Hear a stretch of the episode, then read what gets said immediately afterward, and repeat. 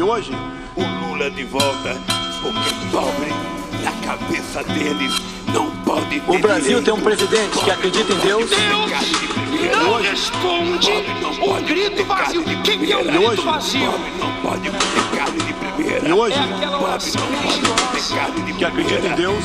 Pobre não pode ter carne de E primeira. hoje, valoriza a família. É a pessoa achar que quer isso. Corrupção. Respeita a Constituição. que uma pessoa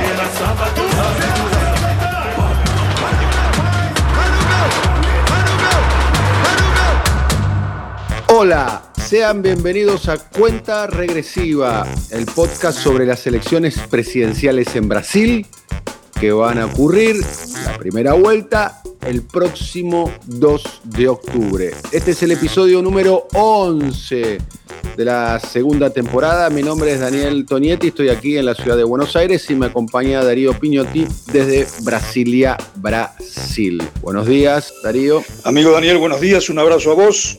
11 abrazos a quienes visiten este episodio número décimo primero de Cuenta Regresiva.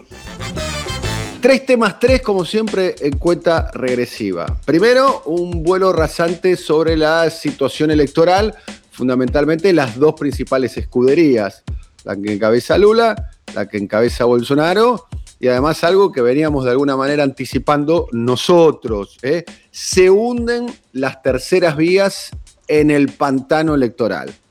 Otro de los temas eh, que estaremos hablando tiene que ver con un hecho que ocurrió hace casi una semana, cuando se publique este podcast, que tiene que ver con la desaparición de un colaborador del diario británico The Guardian, llamado Don Phillips, y de un exfuncionario e indigenista, militante indigenista, Bruno Araujo eh, Pereira, mientras realizaban un trabajo sobre las comunidades indígenas muy hostilizadas bajo el gobierno de Jair Bolsonaro en el oeste de la Amazona brasileña. Y por último, siempre un detalle cultural que tiene que ver con la música y también con algún vínculo con la política. En este caso estaremos recordando un clásico de Carmen Miranda, ¿eh? aquella gran artista brasilera, cantante que triunfó en Hollywood, entre otras cuestiones, en la década del 40, y un- una canción reversionada y con una lectura política hecha por Caetano Veloso a propósito de la admiración norteamericana, la, la admiración a los Estados Unidos en Brasil. Comienza entonces cuenta regresiva.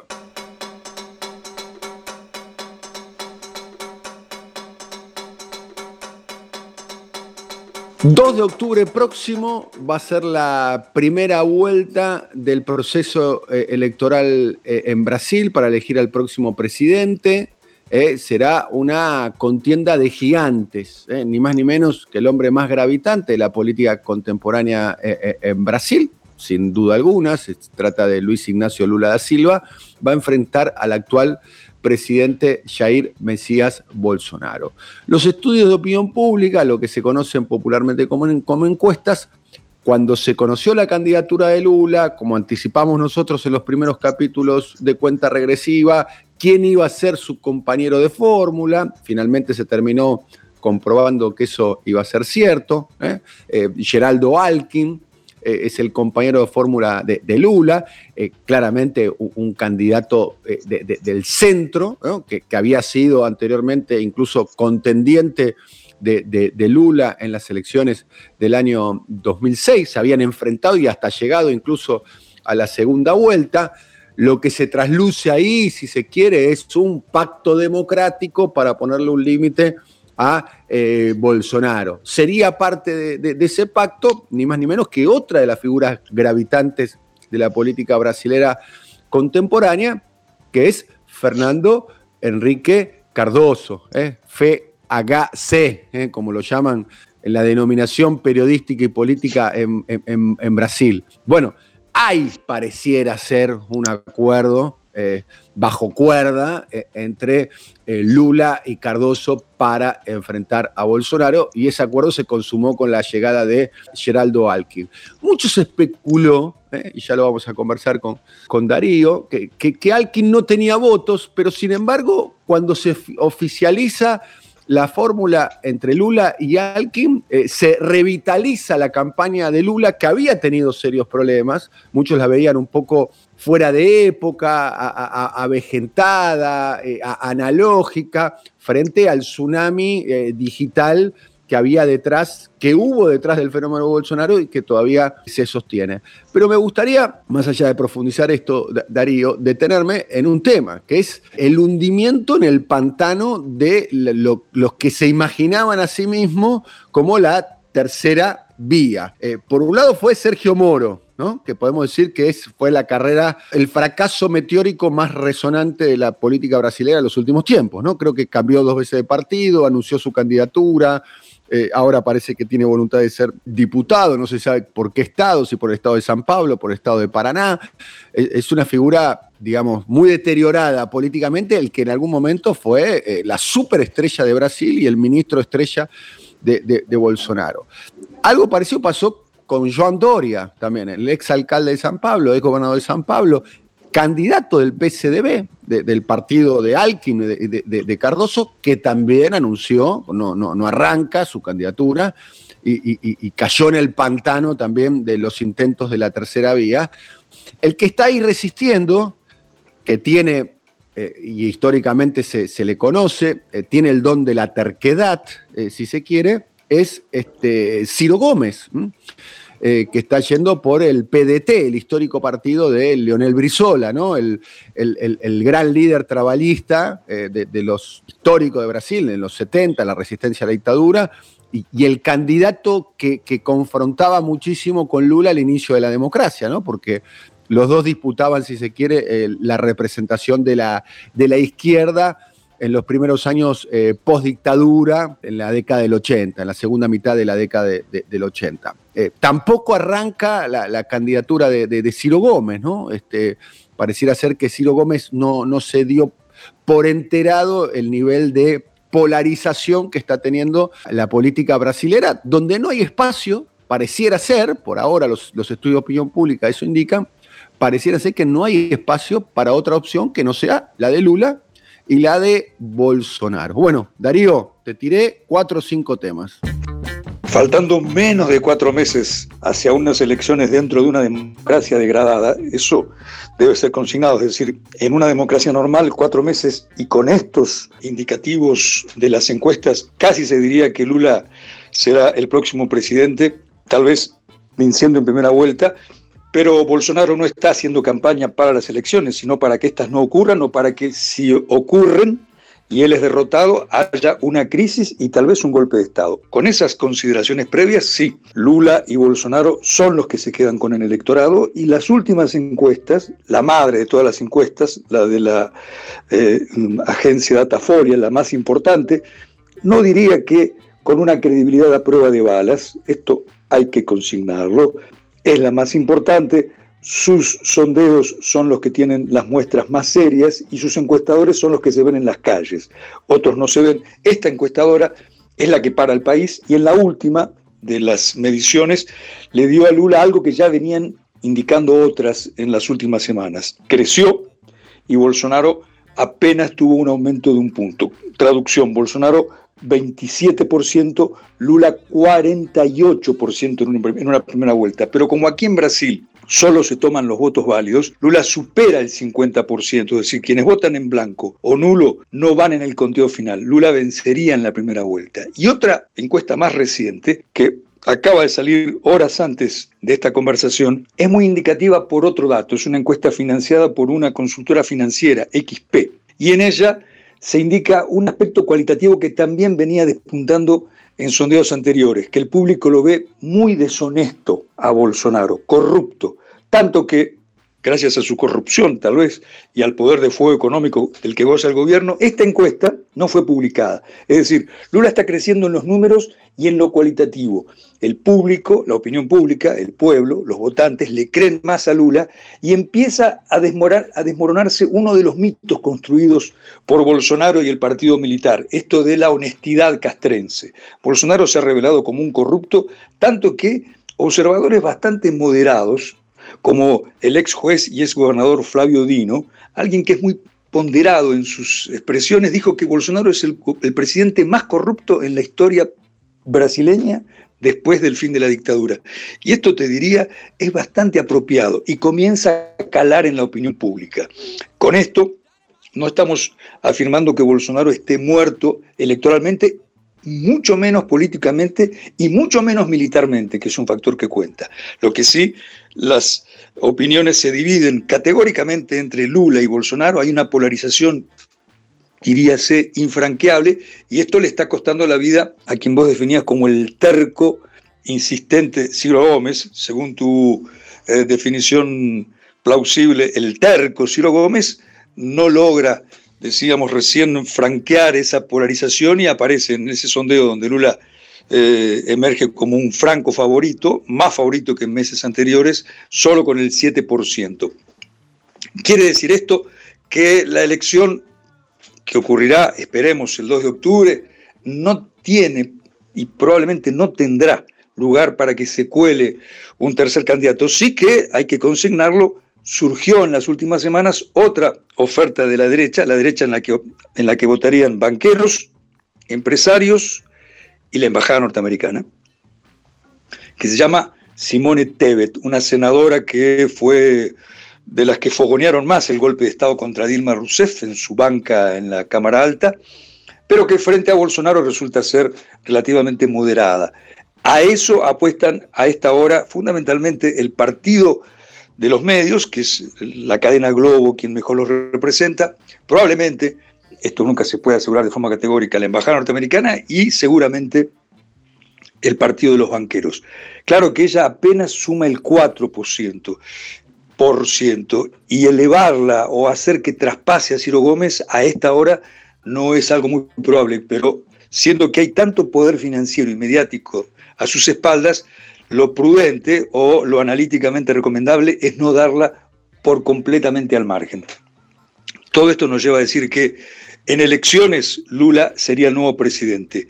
En esto, que es una guerra política, donde también a horas de esta conversación, el viernes, el general que comanda el Ministerio de Defensa, el general Paulo Sergio Nogueira Oliveira, volvió a amenazar, esa es la expresión, ese es el verbo que cabe, al Tribunal Superior Electoral y una amenaza del ministro de Defensa, es una amenaza de las Fuerzas Armadas, hablar o analizar o narrar estas elecciones como si fueran solo electorales es limitado, es incompleto.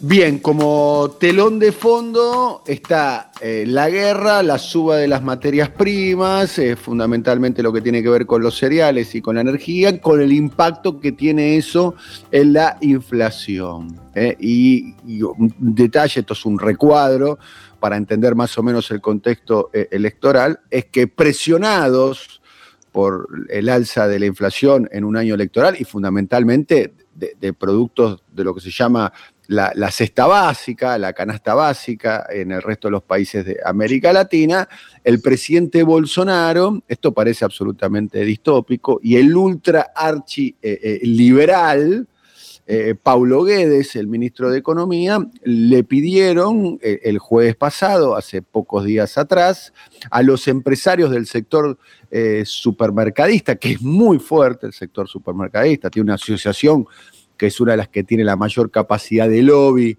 dentro de, los actores económicos internos en Brasil, la Asociación Brasilera de Supermercados, le pidió ni más eh, eh, eh, ni menos que congelen los precios de, la cesta básica, por lo menos hasta, o oh casualidad, el primero de enero del año 2023, tratando de tener una actitud de regular los precios eh, internos, algo que se da de bruces con el, dogma ultraliberal supremacista de mercado, el estalinismo de mercado que propone Paulo Guedes y Bolsonaro.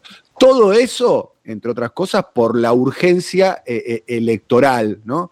En Brasil se utiliza mucho como jerga este, mediática, vos la conoces más que yo, eh, Darío, eh, que ejerces el periodismo allí en Brasil, el pacochi da felicidade, ¿no? Eh, se utiliza de un modo despectivo, quizás, o no, ¿no? Pero generalmente en los procesos electorales los gobiernos tratan de tomar medidas para estimular la demanda, estimular el consumo y en este caso para tratar de contener los precios. Porque se transformó la, suba de precios eh, la inflación eh, en un tema eh, de, los más preocupantes para la opinión pública brasileña y muy gravitante en términos electorales. Bueno, hemos terminado de alguna manera el panorama electoral, de lo que puede llegar a ocurrir, un poco a, lo largo de cuenta regresiva fuimos este, relatando los, los zigzagueos, ¿no?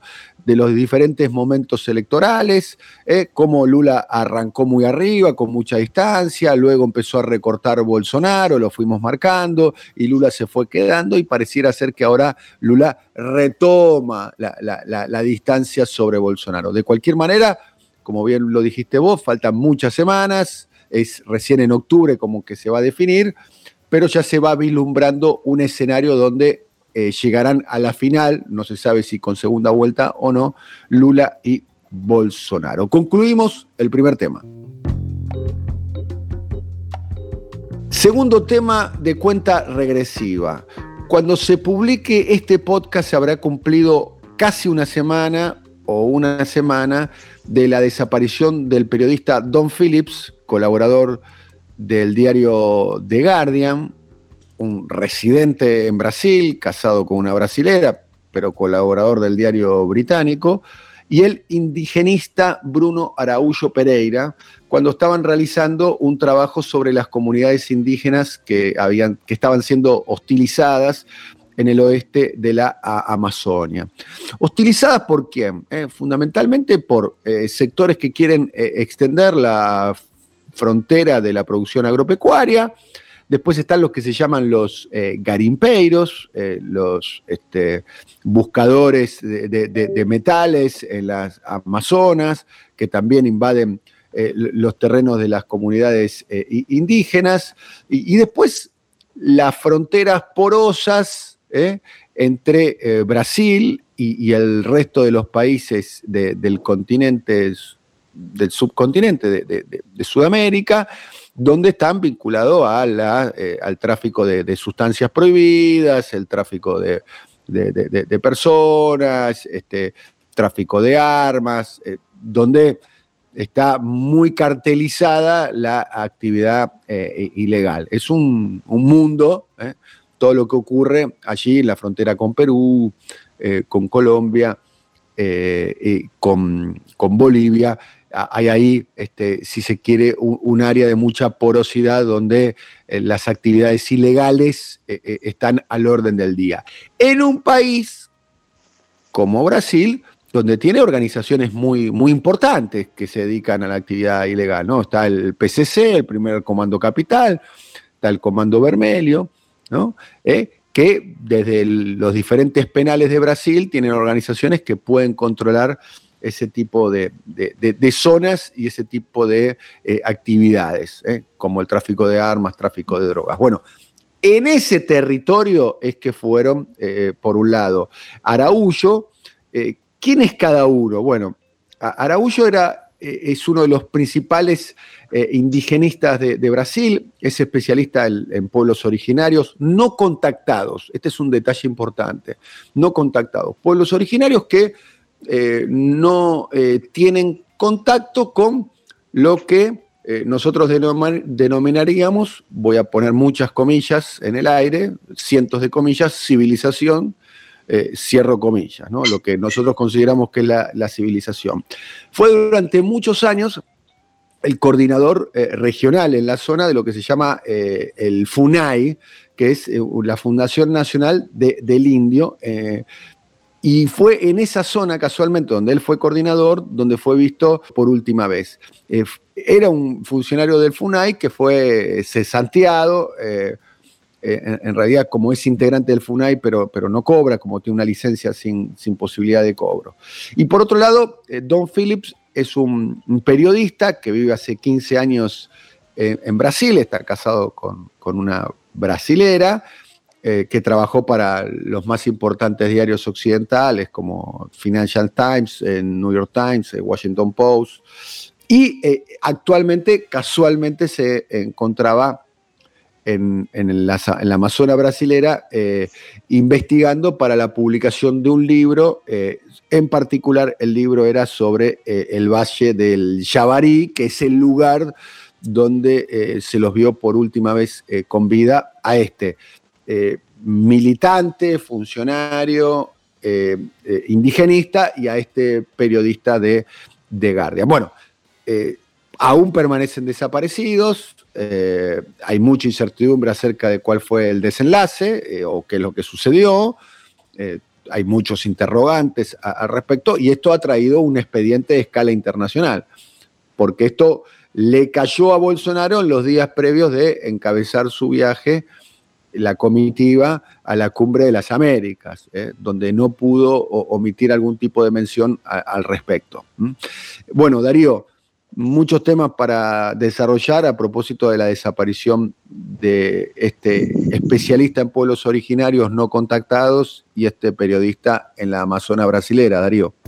Lo primero que pudiera decirse es que Bolsonaro ya tiene el primer periodista desaparecido desde que llegó al gobierno, a quien Bolsonaro las organizaciones internacionales de derechos humanos, en particular Reporteros Sin Frontera, ha definido como un depredador de la libertad de expresión e intimidador serial de periodistas. Por eso es que cuando se observa lo que, la desaparición, por lo menos desaparición que está aconteciendo hasta el momento de esta conversación, de, fundamentalmente en lo que respecta al impacto internacional y al costo político de Don Phillips, porque siendo corresponsal del muy influyente y creíble diario británico The Guardian, hizo que esto moviera desde la ONU hasta el gobierno británico. Y ocurrió, como significabas hace un instante, en una región eh, situada en el noroeste de la Amazonia, lindante con Perú y con Colombia, donde desde la llegada de Bolsonaro al gobierno en 2019, esto se ha tornado un verdadero Far West. Y decirlo así es porque Bolsonaro ha eliminado todo tipo de controles contra narcotraficantes, contra eh, explotadores ilegales de diamantes y de oro, y contra la ocupación, la invasión de las reservas indígenas. Allí se encuentra, en el Valle del Jabarí, o, Valle do Jabarí, Jabarí, lo que, eh, la que es la segunda reserva indígena más extensa de Brasil. Y Bolsonaro no hace otra cosa, desde que llegó al gobierno en este plano, que agredir e intimidar a periodistas y amenazar a indígenas. el objetivo, la utopía de Bolsonaro es algo que él tomó intacto, casi sin lustrar de lo que era la utopía de la dictadura militar en los años 70. Eliminar a los indígenas y llevar esa civilización del progreso, de la renta, fundamentalmente de la agricultura, hacia esas zonas despobladas donde los únicos habitantes desde siempre son los pueblos originarios y en particular en esta región, la del Valle del Jabarí, porque allí está el número más, por lo menos de los registrados, más alto del mundo de comunidades que no han tenido contacto con el mundo occidental, es decir, que no han tenido contacto ni con el mundo occidental ni con sus padecimientos eh, sanitarios, no conocen nuestras enfermedades, ni tampoco el estilo de vida o el, mundo consumista. Por tanto, el contacto con ellos es algo que les puede costar la vida y esto es lo que ha ocurrido. Las invasiones abiertamente estimuladas por Bolsonaro han significado muertes de decenas o centenas de estos indígenas que nunca, insisto, han visto un blanco próximos a ellos y con el blanco ni la Coca-Cola ni la gripe aviar ni la, eh, eh, otras dolencias que los están diezmando. Esto, en suma, significa para Bolsonaro, o significó, o está significando para Bolsonaro un grave costo político, porque estalló esta denuncia cuando desembarcaba en Los Ángeles para su primer encuentro con el presidente norteamericano Joe Biden en el marco de la cumbre de las Américas, que para Bolsonaro fue poco o nada, fue allí a Estados Unidos solo para esta reunión bilateral, desinteresándose como lo hace por costumbre del resto de los países de la región. Y esto, que era un tema que en, al momento de su llegada a Los Ángeles, eh, tanto la Cancillería brasileña como la vocería del gobierno de Bolsonaro se negaban a tratar, cobró tal dimensión porque un emisario del gobierno norteamericano le pidió cuentas, John Kerry, el representante de Biden para el clima y ex canciller norteamericano, y también una viceministra británica viajó hasta allí, que en el discurso de cierre de esta cumbre, Bolsonaro tuvo que admitir lo que había ocurrido y haciendo uso y abuso, como es su costumbre de la fake news, dijo que se estaban tomando todas las medidas para buscarlos y dar con el paradero del corresponsal de The Guardian y del indigenista, algo que según Naciones Unidas es mentira. Naciones Unidas pidió al gobierno brasileño que ponga todo de sí para encontrarlo y para la propia Corte Suprema brasileña, el Supremo Tribunal Federal, idem, es decir, la Corte Suprema denunció al gobierno por no movilizar las fuerzas, los recursos y poner eh, ambición en la búsqueda de este corresponsal, lo cual, como notarás, hizo que el ambicionado viaje de Bolsonaro a Estados Unidos haya terminado en un scratch. Eh, ¿Tenés alguna novedad de último momento de estos dos? La policía dice que encontró rastros, casualmente cuando terminó la cumbre. La policía federal bolsonarista, ¿no? que encontró rastros genéticos en una zona. Yo estoy hablando con, con indígenas, de, los tipos no quieren buscar, no quieren buscar. Pero la presión los hizo o cambiar de opinión o simular que están en otra tónica. Muy grande la presión, ¿eh? Y si no aparece, cada día que pasa, si no aparece, va a ser mayor. ¿eh? Bien, hemos terminado el segundo tema de cuenta regresiva. Ahora vamos a concluir, como siempre, con algo musical barra político. Vamos a escuchar un clásico de la cultura popular brasilera, esta canción de Carmen Miranda.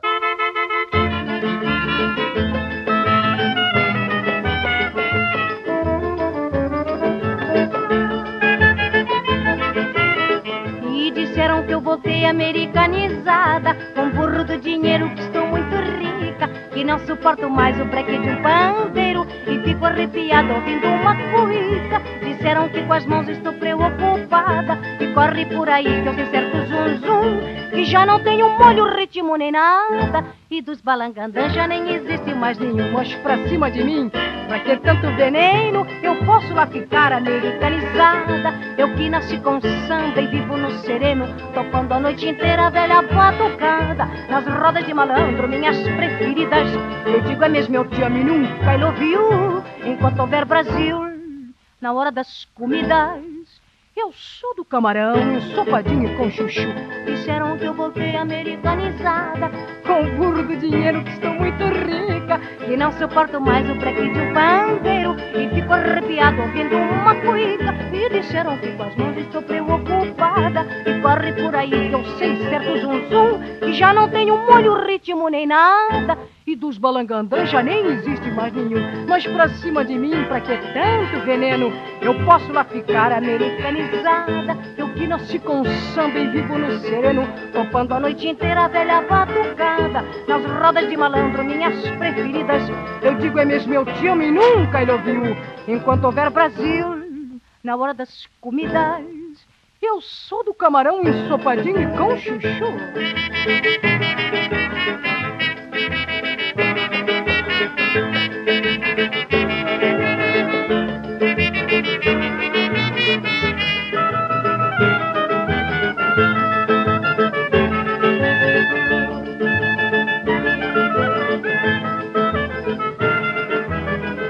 Pra cima de mim, pra que tanto veneno? Eu posso lá ficar americanizada. Eu que nasci com samba e vivo no sereno, topando a noite inteira a velha batucada. Nas rodas de malandro, minhas preferidas. Eu digo é mesmo, eu te amo e nunca I love you. Enquanto houver Brasil, na hora das comidas, eu sou do camarão ensopadinho com chuchu.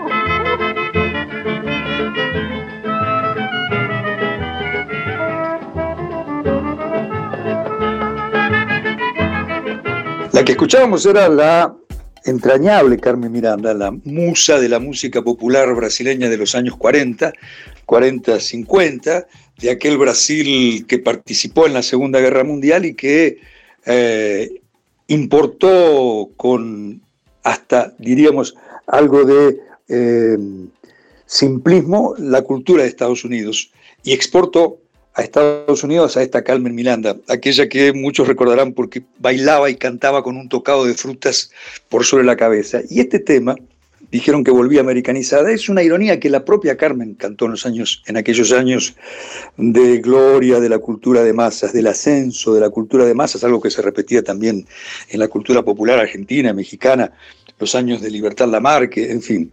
Luego, aquel tema, eh, aquellas, aquel samba, sería reciclado por Caetano Veloso en los años 90, especialmente, específicamente en el año 92, en otro momento de la cultura política brasileña y en otro momento político, el momento de ascenso, del levantamiento del pueblo brasileño contra el fraude que había resultado en la candidatura y del presidente Fernando Collor de Melo. Fue en aquel momento, en aquella coyuntura, que Caetano Veloso, con sutileza artística y agudeza política, eh, revisó esta canción que viene ahora a cuento cuando el presidente capitán del ejército Jair Bolsonaro acaba de visitar Estados Unidos y luego de encontrarse con su colega Joe Biden, dijo que estaba maravillado con el presidente demócrata.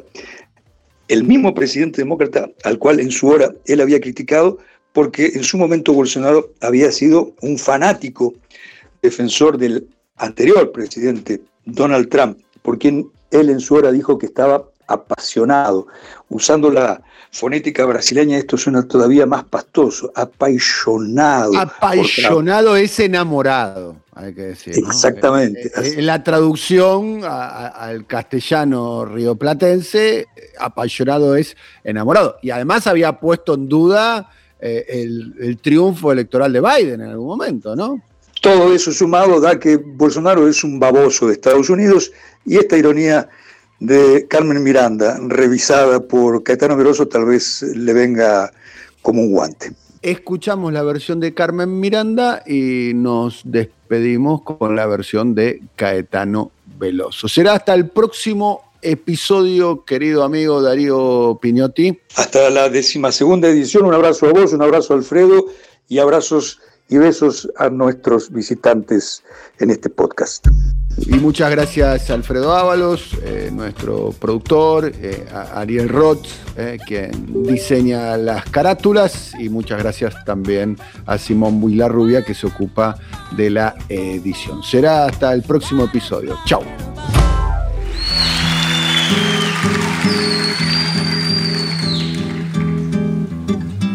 Disseram que eu voltei americanizada Com burro do dinheiro que estou muito rica Que não suporto mais o breque do pandeiro E fico arrepiado ouvindo uma cuíca E disseram que com as mãos estou preocupada E corre por aí que eu sei certo zum zum Que já não tenho molho, ritmo nem nada E dos balangandãs já não existe mais nenhum mais pra cima de mim Pra que tanto veneno?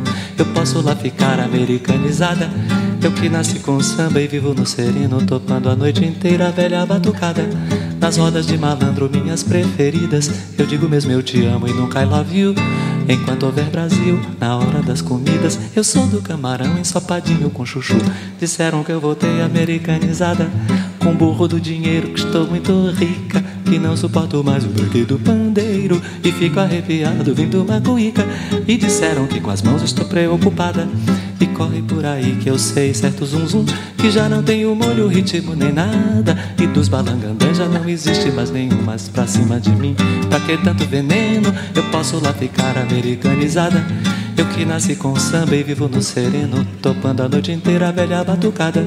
Nas rodas de malandro, minhas preferidas. Eu digo mesmo eu te amo e nunca I love you Enquanto houver Brasil Na hora das comidas Eu sou do camarão ensopadinho com chuchu.